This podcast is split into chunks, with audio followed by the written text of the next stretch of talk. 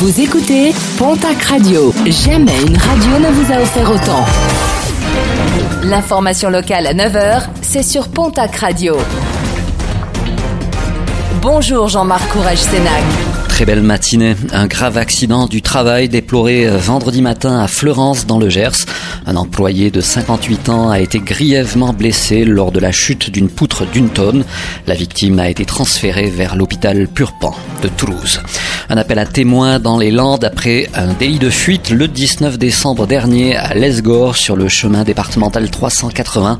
Un véhicule avait renversé un piéton, une Peugeot 208 noire avec un rétroviseur manquant, voire avec une aile abîmée sur le côté droit est activement recherchée. Une jeune femme était au volant. Les contrôles toujours intenses dans la région et pas uniquement ceux liés aux attestations couvre-feu. Jeudi dernier au péage de Caverne sur l'A64 s'est déroulé un contrôle coordonné de lutte antiterroriste et de sécurisation des frontières. Pas moins de 60 véhicules ont été contrôlés. Seuls quelques petits délits routiers ont été constatés. Les résultats sportifs de ce week-end avec en rugby Challenge Cup la défaite de l'Aviron Bayonnais qui recevait euh, samedi soir l'équipe de Leicester. Défaite 20 à 28 à Jean Daugé. Hier, la section paloise se déplaçait au London Irish.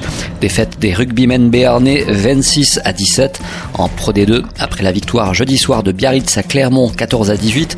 Mont-de-Marsan s'impose à domicile sur Provence Rugby 21 à 15. Et puis en match amical, le Stade Tarbes Pyrénées Rugby l'emporte sur Dax et à Dax 24 à 26. En basket Jeep Elite, défaite de l'élan béarnais à Strasbourg samedi, score final 94 à 71. En nationale masculine 1, l'Union Tarbes de Pyrénées se fait battre au Palais des Sports du Queladour à Tarbes par Rennes 67 à 74. Toujours en basket, le bigourdan Jean-Pierre Sioutet a été réélu à la présidence de la Fédération française de basketball avec 98,79% des suffrages.